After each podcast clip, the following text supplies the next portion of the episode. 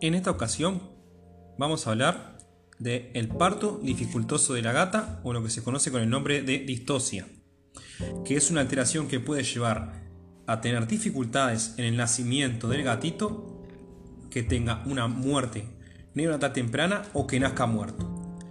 Más o menos la incidencia de distosia en la gata está entre un 3 y un 5%. Hay razas que aumenta un poco ese porcentaje, como ser la, la raza persa y siamés. Eso por, conformación propia de la raza lleva a que aumenten las probabilidades de, dificultad en el parto. Por eso muchas veces en ese tipo de razas se coordinan como, por ejemplo, extrapolarlo a, la, a las razas de perros, bulldog francés, pug. Lo que se hace muchas veces es ir haciendo un control de gestación y se coordina lo que es la, intervención quirúrgica de cesárea. Las causas pueden ser propias de la madre o fetales, muchas veces combinación de ambos, pero las que son las más comunes son las maternas, que son por alteración funcional o mismo una combinación de la materna y fetal cuando hay una obstrucción por una mala presentación del feto o por una alteración en la conformación ósea de la hembra. ¿Está bien? Entonces, las causas que llevan a que haya una alteración en el parto, ya como dije anteriormente, son maternas o propio de los, de los gatitos. Pero la causa más común, más común de distosia es la inercia uterina, ¿está? que se llama también distosia funcional materna. ¿Qué es lo que sucede? Sucede que la hembra, la madre, va a tener ausencia o reducción por debajo de lo adecuado de las contracciones uterinas. Entonces, ¿qué va a provocar eso? Va a impedir la expulsión de los gatitos a través del canal de parto. ¿Por qué puede desencadenarse una inercia uterina?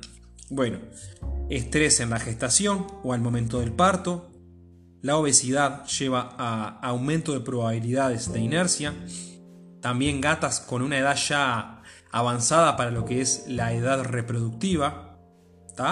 Y enfermedades sistémicas que lleven a la gata a tener alteraciones nutricionales, de, de, nutrientes, de minerales, de vitaminas, eh, desnutrición. Entonces, los síntomas que vamos a ver, por ejemplo, la gata llora constantemente, empieza a moverse de un lado para el otro, nos busca, mira la vulva, puede haber secreciones o no, puede haber presencias de gatitos vivos o muertos, muchas veces vemos que la hembra se lame como tutores, se lame la vulva y vemos tipo como que tiene una protuberancia, algo saliendo de la vulva. Bueno, eso probablemente sea un gatito que está con dificultad para salir en el mejor de los casos aún vivo y que podamos hacer algo y en el peor de los casos ya muerto, pero puede haber más gatitos vivos que si no actuamos y no acudimos al veterinario, probablemente los otros, pasado el tiempo, también van a tener lamentablemente el mismo destino. ¿Está bien? ¿Cuánto dura una gestación normal de una gata? Más o menos dura promedio de 61 a 64 a 65 días, muchas veces puede adelantarse o atrasarse, lo que abarca el periodo de tiempo que dicen como mínimo y máximo son de 58 a 70, días, ¿está? En la última etapa de gestación, la hembra va a cambiar el comportamiento, va a buscar armar su nido, o sea, su cama, por eso siempre es bueno nosotros proveerle de un espacio tranquilo y una cama adecuada para ese acontecimiento. Puede estar también menos activa, a veces las gatas prefieren, por un lado tenemos las que prefieren estar alejadas y estar en la suya, sin contacto con humanos. Y por otro lado tenemos las que buscan la sobreprotección, busca llamar la atención nuestra como tutores, acercarnos a ellas que quieren sobreprotección como fue dicho anteriormente. Eso mucho en las últimas etapas de gestación. ¿Está bien? La distosia o sea, una dificultad en el parto es una emergencia. Si nosotros sospechamos o detectamos no podemos dejar pasar el tiempo, ya que va a correr riesgo de vida de la madre y también de los gatitos.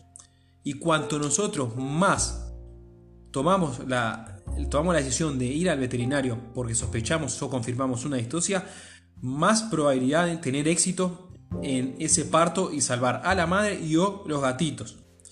El parto tiene una duración aproximadamente total de 16 horas, como un promedio, pero puede variar de 4 a 40 horas. Por ese dato nosotros nos podemos decir, está, yo escuché que dura 40 horas, están 38, vamos a dejarla. Son extremos, son extremos, pero si el parto demora más de 16 horas, más de 15, más de 14 horas que la hembra está envueltas, ahí nosotros tenemos que sí acudir al veterinario o llamarlo. Pero ahora, las claves, ¿cómo nosotros podemos sospechar que nuestra gata está con un parto dificultoso? Por ejemplo, si vemos que tiene una secreción verde, marrón, con sangre, oscura, y no hay ningún signo de trabajo de parto, no vemos que el abdomen se mueve como haciendo contracciones, que la hembra está inquieta, tenemos que acudir sí o sí al veterinario.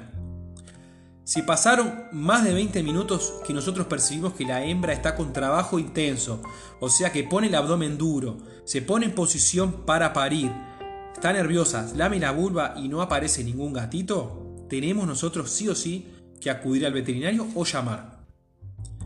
Después, si la hembra expulsa un contenido líquido o puede ser viscoso por la vulva con olor fuerte, picante, fétido, purulento, también otra situación. Trabajo de parto intenso con un gatito en el canal de parto. Por ejemplo, se le ven la lengua, los dientes, las patas, la cabeza. Y vemos que, por ejemplo, aparece y desaparece por más de 10 minutos. Ahí tenemos que acudir sí o sí al veterinario también. Después, por ejemplo, un sangrado vaginal, que lo que dice la bibliografía es un sangrado de más de 10 minutos de duración. Yo no esperaría ni 5 minutos con un sangrado vaginal. Prefiero ir, que no tenga necesidad de ir, a llegar tarde por demorarme. ¿Está? Entonces, en un periodo de gestación de más de 70 días, que puede ser seguido por, por controles de ecografía o de la fecha de monta hacia el momento que, que, está, pensamos que es la, la estimativa de parto y no parió, también hay que al veterinario. Después, otro punto importante, nace un gatito.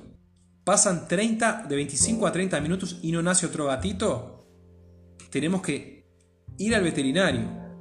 Obviamente puede no tener más gatitos, pero ante la sospecha que tenga el abdomen hinchado, que haga contracciones, que esté en el nido inquieta, tenemos que llevarla, tenemos que acudir al veterinario. ¿Está? Ante sospecha de distosia, tenemos que acudir al veterinario cuanto antes. La distosia es una emergencia, la cual en muchas circunstancias precisa o una manipulación del veterinario para intentar ayudar a reacomodar el gatito en una posición en la vulva, que a veces precisa sedación o otro tipo de, de fármacos como analgésicos, etc. O una intervención quirúrgica, una cesárea de emergencia. Entonces, ante la duda, con una hembra gestante tenemos que acudir sí o sí. Y después si tenemos razas como las que dije que tienen aumento de porcentaje, los controles de gestación tienen que ser más estrictos. ¿Está bien? La alimentación durante la gestación es muy importante, evitar los episodios de estrés son muy importantes y brindarle un ambiente y un entorno adecuado para la aparición es clave. ¿Está bien? Estos fueron los puntos medio en general a tener en cuenta cuando tenemos una mascota felina gestando a punto o pariendo. ¿Está bien? En nuestra web tipsmascoteros.com van a encontrar mucha información, muchos posts referidos a sanidad, alimentación, cuidados, prevención, tanto de gatos como de perros. También van a tener una sección de ebooks que se van a ir actualizando con mucha información muy buenos y muy productivos. Y también cursos nuestros y recomendados online para manejo, para cuidado, sanidad, etc.